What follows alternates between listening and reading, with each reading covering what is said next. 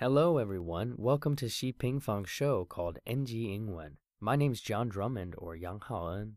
Hello，大家好，欢迎回到我们西平方的节目 NG 英文，我是 Angela。 We have a great show for you today with our good friend Martin, known around the Taiwanese community as Fang Ma Ding. 今天我们邀请到我们的好朋友 Martin，也就是大家都熟悉的方马丁，来跟我们分享一些有关语言学习的故事哦。 Before we get to our NG Ingwen interview with Martin and I, Angela and I wanted to break down some of the cultural differences that Martin spoke about, particularly about how we can use 不好意思 in English. 在进入访谈之前呢，John 跟我要先在 NG 英文里面跟大家说明一些文化上的差异哦。那特别是有关我们要怎么样正确的用英文在各种情况下说不好意思哦。 So, our NG Ingwen topic today is 不好意思. We want to explain the different ways we can use it in English and how we can use it in multiple ways in Chinese. 好，那今天 NG 英文的主题是不好意思，那我们就赶快来认识认识这句每天都会讲到的不好意思，在英文里的用法跟中文到底有什么不一样哦？那一般在中文里面，很多情况下，我们常常都会用到这句不好意思，代表自己其实哎很拍谁，不好意思，刚麻烦你了这样子的意思哦。或者是比如说哎撞到人家也会说不好意思，借过一下，不好意思，哎帮我拿个东西，不好意思。哎，谢谢你送我这东西，不好意思，哎，破费了。在这些这么多的情况下，都可以用到不好意思来表达自己的内心的一些抱歉哦。但是在英文呢，如果用同样的方式、同样的这个逻辑讲不好意思的话，其实对方会有点不太知道你要表达的是什么哦。So, Martin was sharing with us about some expressions of how we use 不好意思, and we can use that many different ways in Chinese. But he was sharing that when we use excuse me, the meaning of 不好意思 in English, at the end of a request, it can almost be like we are asking for a new request. For example, Martin was at a restaurant with a friend of his, and he was saying that he asked the waitress, Excuse me, can you give me a menu? When she brought the menu to him, he said, Excuse me, again. There, we don't want to say excuse me, we want to say thank you. 那在马丁的访谈内容中呢，他有提到，可能因为语言上或是文化上的不同，台湾人对于在用不好意思的用法上也有一些不一样哦。他这边就举了个例子，有天呢，他跟他的朋友去餐厅吃饭，那他的朋友说了句：“诶，服务生，不好意思，请帮我们拿个菜单。”那在这边听起来都还很正常，但是当服务生把菜单拿过来之后呢，朋友竟然又再次说了一句：“不好意思。”那这时马丁就觉得奇怪了，他帮你拿了东西之后。你应该是要说谢谢就好啦，怎么又说了一次不好意思呢？那这边就是我们中文跟英文用法上的不一样喽。因为在中文里啊，当我们想要表达谢谢、不好意思、麻烦你了，我们也是会很习惯性的用上这句不好意思。但是在英文里用法却是完全不一样的哦。Okay, Angela, let's play a little NG Ingwen game. 不好意思 can mean two things most commonly in English I'm sorry or excuse me. I'm going to give you a sentence and let's see if you can use the correct English translation for 不好意思.要玩游戏哦，哦，好吧，那不然大家也跟我们一起玩好了。那这边先跟大家解释一下哦，因为我们中文这句不好意思，在英文里面可以有两种解释哦。 比方说，我们可以翻成对不起，I'm sorry，或者是 excuse me，不好意思，有这两种解释的方式。那待会 John 他给我们一个句子，这个句子里面呢会有一个空格。那待会我们就要来想一想，在这空格里面呢，是要填哪一种不好意思哦？到底是要填 I'm sorry，还是要填 Excuse me？大家要好好思考思考哦。 Okay, are you ready, Angela? Hmm, Angela, could you please give me a menu? 我想一想哦， 要给你 menu。Excuse me？ Excuse me, that's right. We want to use excuse me before the request. Excuse me, Angela, could you please give me a menu? 那刚刚这句话意思其实是，嗯，Angela，你可不可以帮我拿个菜单？那这个嗯，这里我们要放什么字呢？各位听众有没有跟我一样答对？是要放 Excuse me？为什么呢？ 因为啊，这个字可以用来表达一些一些请求，给人家注意力，就说，哎，不好意思哦，可不可以怎么样怎么样？就是要表达你有一个需求，请人家可不可以帮帮你这样子的意思哦。Okay, so let's make the second one a little bit harder. So now you have choices between I'm sorry, excuse me, or thank you. 好，那大家做好准备，我们要再给你一个例子哦。就像刚刚讲到，我们接下来会有三个选项，那大家可以脑力激荡，思考思考，我们到底是要放 I'm sorry, excuse me，还是 Thank you。So Angela brings me back the menu, and I want to say, Hmm, Angela. 好，让我想一想哦，我帮你拿这个菜单，那应该是谢谢吧？Thank you. Is that the right answer？这答案对的吗？ That's right. So, excuse me, Angela, can you please bring me a menu? And when she brings me the menu, we say, Thank you, Angela. 大家也都答对了吗？没错哦，在英文里面，当人家帮你做了某件事情，你应该是说 Thank you，谢谢，而不是像中文会讲的不好意思这样子哦。那为什么会这样子呢？如果我们用中文的思考逻辑去想的话，可能会觉得奇怪，讲不好意思也没有错啊。常常我们都会说，哎，不好意思，谢谢你哦，麻烦了，这样子的表达方式。但是在英文里，其实只要一句谢谢 Thank you 就够喽。All right, well that's all for our NG 英文 teaching part. 希望大家有学到一些不好意思在中文和英文的用法哦。那我们 NG 英文的部分就先暂时在这边告一段落喽。希望大家有从中学到一些不好意思在英文和中文间的不同用法。那接下来我们话不多说，赶快来听听主持人 John 跟方马丁的访谈内容吧。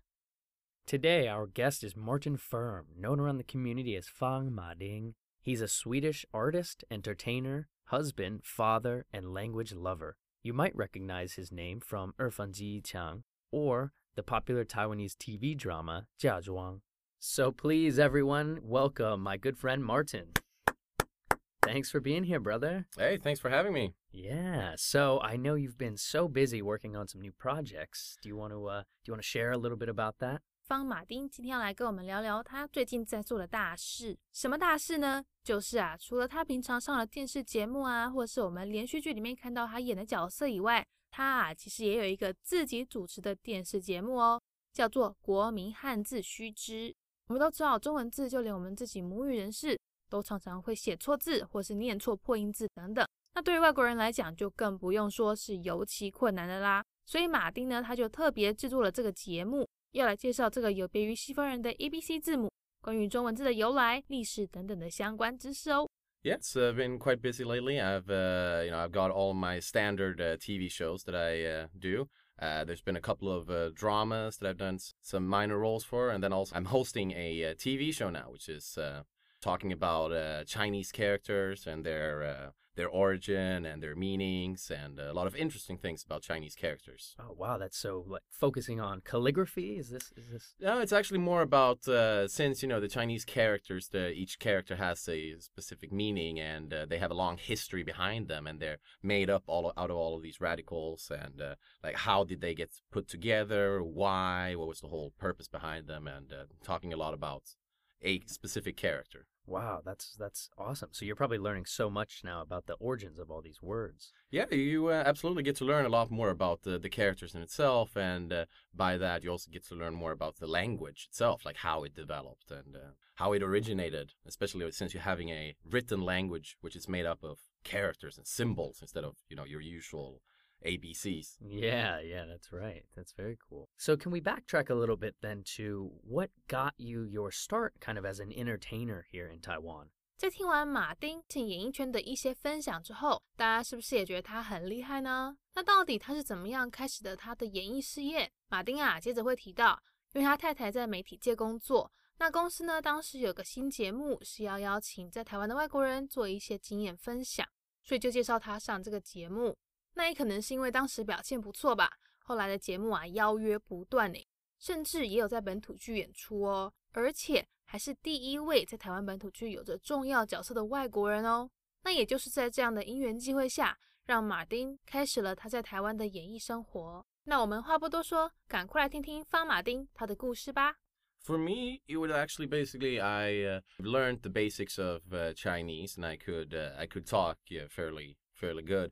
And uh, then my wife actually she worked in the TV industry, and uh, they had this TV show where uh, they wanted some foreigners to come on and you know talk about uh, their experiences in Taiwan, and uh, asked me if I wanted to be on, and I said sure, why not? Let's try that out.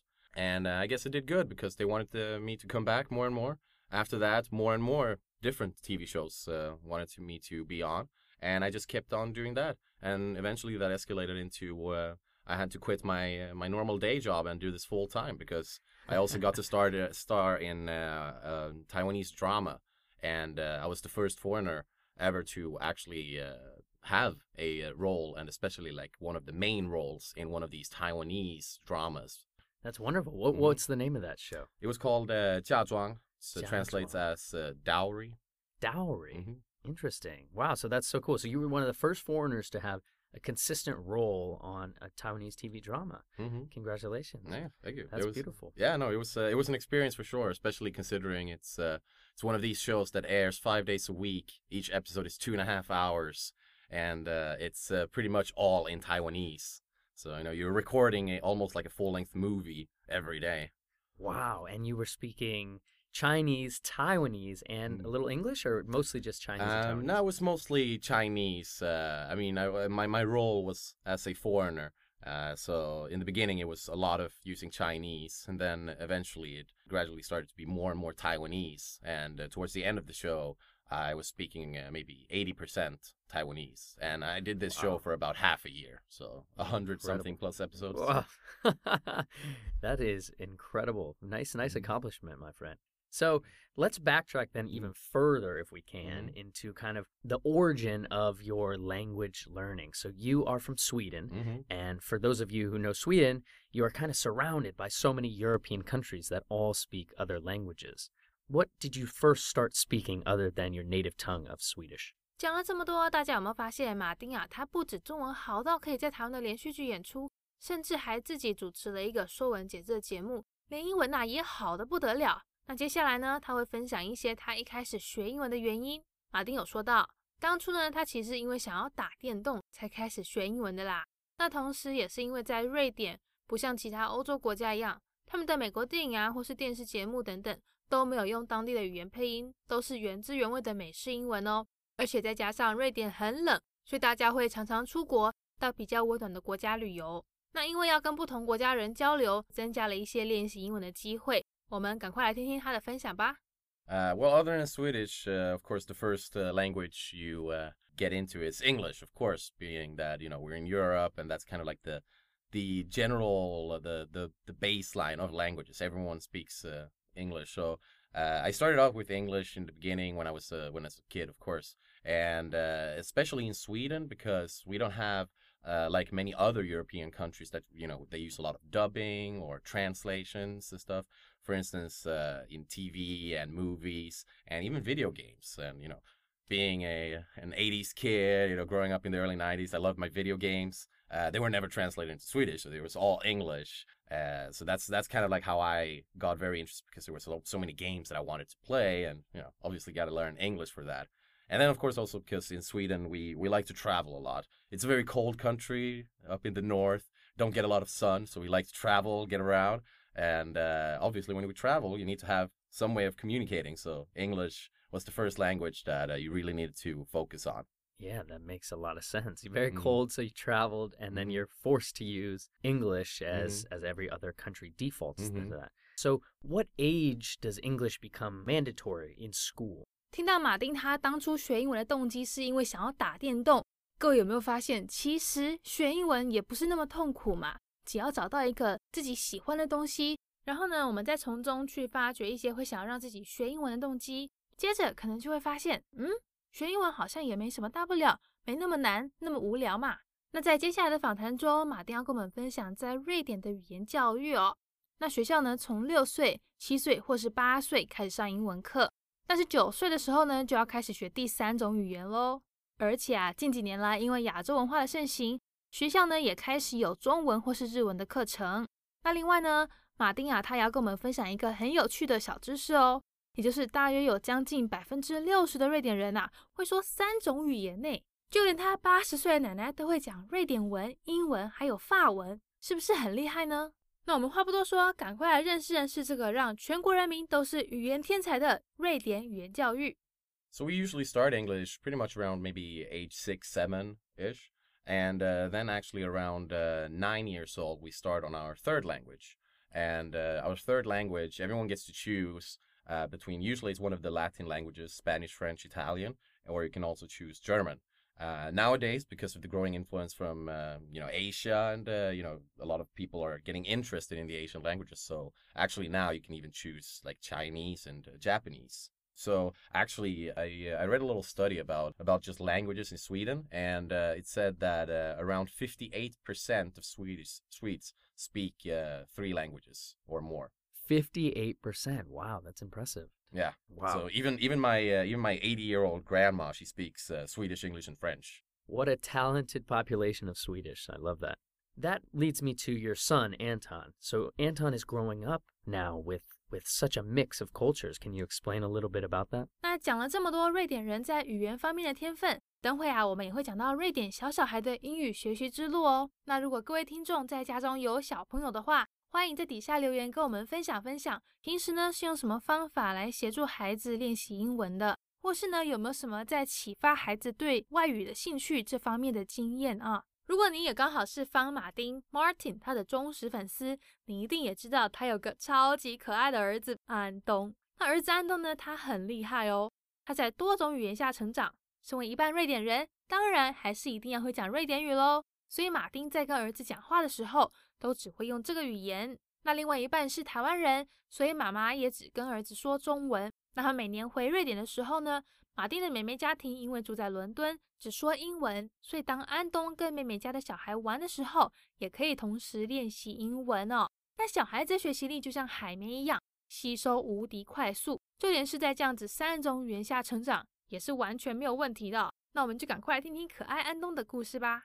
Absolutely. I mean, uh, you know, me being Swedish, yeah, while it might not be the most useful language in the world, it's very, it's very important for him to learn some Swedish.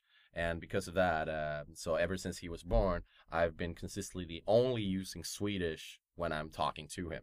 Just by doing that, he's now five years old and he understands pretty much everything I say. He's not as fluent in it speaking by himself, but he absolutely can to some extent and so he gets he gets Swedish, and then obviously by living in Taiwan and you know having the mom speaking Chinese primarily, uh, he gets Chinese. But then also he's uh, recently found a very very very big interest for English, and I would probably say that's because uh, you know we try to go back to Sweden once every year, and whenever we go back to Sweden, since it's in Europe, we also like to travel around a lot. And uh, I have my sister in uh, London, and uh, her boyfriend actually has two kids which are a little bit older than uh, Anton, but uh, they they are from the UK, so they speak they only speak English.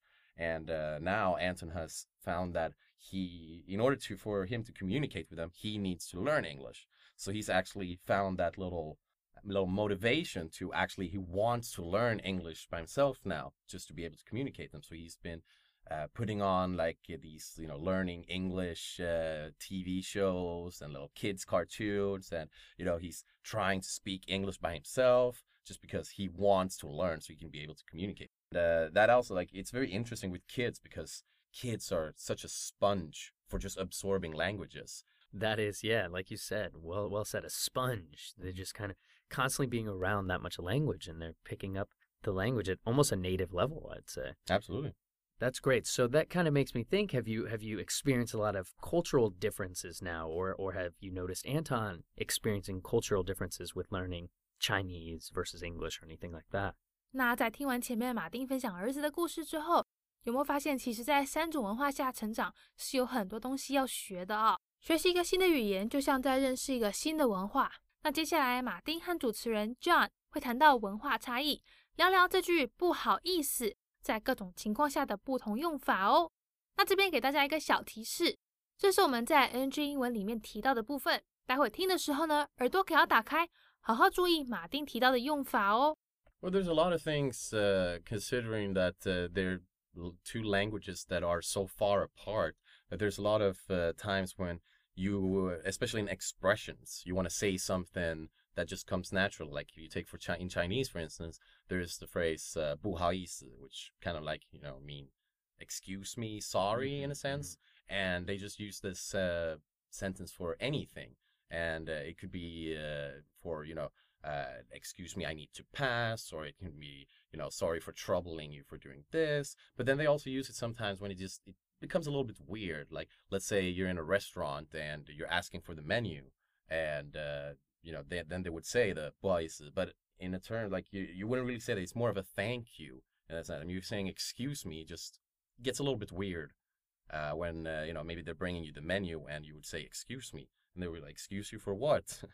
uh, you would probably just say, "Oh, thank you" instead. Yeah, that's nice. So maybe so leading with the Mhm. buhais uh, to start the Mhm. request is Mhm. good, and then yeah, when they bring it back to you, Mhm. you can just be polite and say thank you, 谢谢.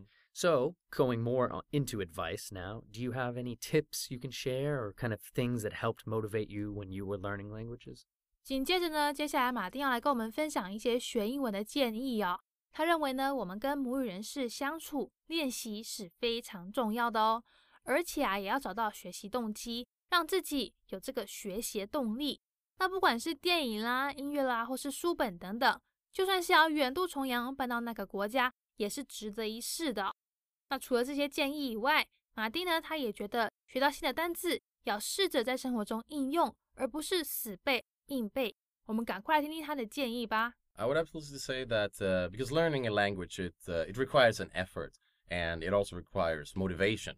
Uh, you really need to want to learn this language, and uh, because with languages, it's always the beginning that is the the hardest part. Once you you know you've established this kind of uh, basic uh, understanding of a language, it just gets easier because the more you use it and talk it, the more you will learn. So number one key point I would probably say to uh, try to surround yourself in the language as much as possible. Mhm. And this is all by, you know, maybe listen to uh, music in that language, watching movies in that language, uh, surrounding you with like maybe people that speak that language.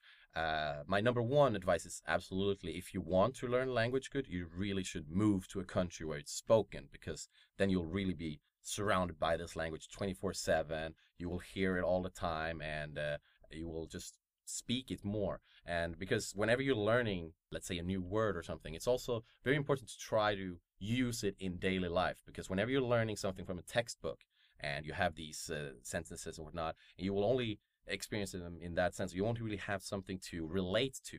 But let's say you learn a word today, then you will uh, then you should try and use that in your conversation today because if you use it, then you have a situation where you relate it to, and whenever you want to remember that, you can just uh, remember this situation instead of trying to re- remember a paragraph from a textbook. So it's always good to whenever you learn something new, try to use it as much and as quickly as possible. Mm, that's that's some great tips and advice. Wonderful. All right. So last question would be if you could go back in time now and share any further advice with your younger self, what would it be? 那在节目最后，马丁提到了，如果他能够回到过去，他也有些话想要跟年轻的自己说哦。那说什么呢？他提到啊，use it or lose it，你要么就用这个语言，要么就失去它。语言是要用的，不用呢就会忘记。 那为什么他会这样说嘞？因为啊，他曾经会很多语言都很流利哦，但就是因为后来都没有继续使用，就全都忘光了。待会啊，我们要好好的仔细听，把这些宝贵的意见都好好记在心里哦。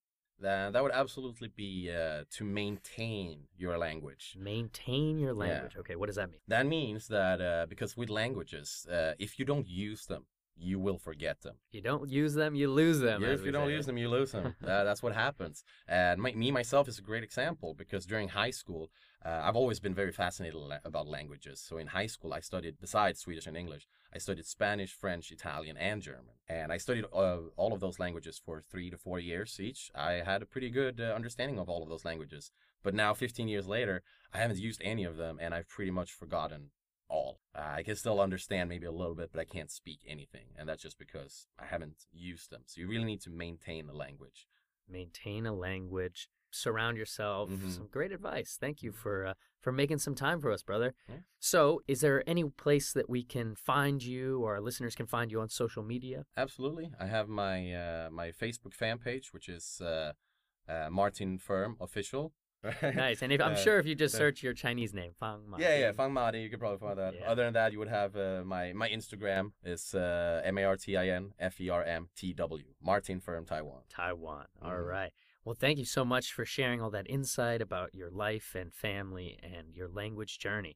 All right, we'll see you next time, brother. All right. Thank you. Bye bye. All righty. that is our NG Ingwen show for today. Thank you so much to Martin for sharing with us about his life. We hope everyone enjoyed listening to that. Don't forget to connect with us on Facebook. You can search 西平方 or NG 英文. We'll see you next time. Bye bye. 好，那我们今天西平方的节目 NG 英文就到这边告一段落啦，感谢大家的收听。那也特别感谢马丁呢，特别拨时间来参加我们的节目哦。那也欢迎大家上网搜寻西平方的攻其不备课程，或者是呢到我们西平方的官网 多读读一些有关 NG 英文的专栏文章，看看在 NG 英文里面的专栏有没有哪些是大家可以吸收学起来的一些小 paper 哦。我们下次见了，拜拜。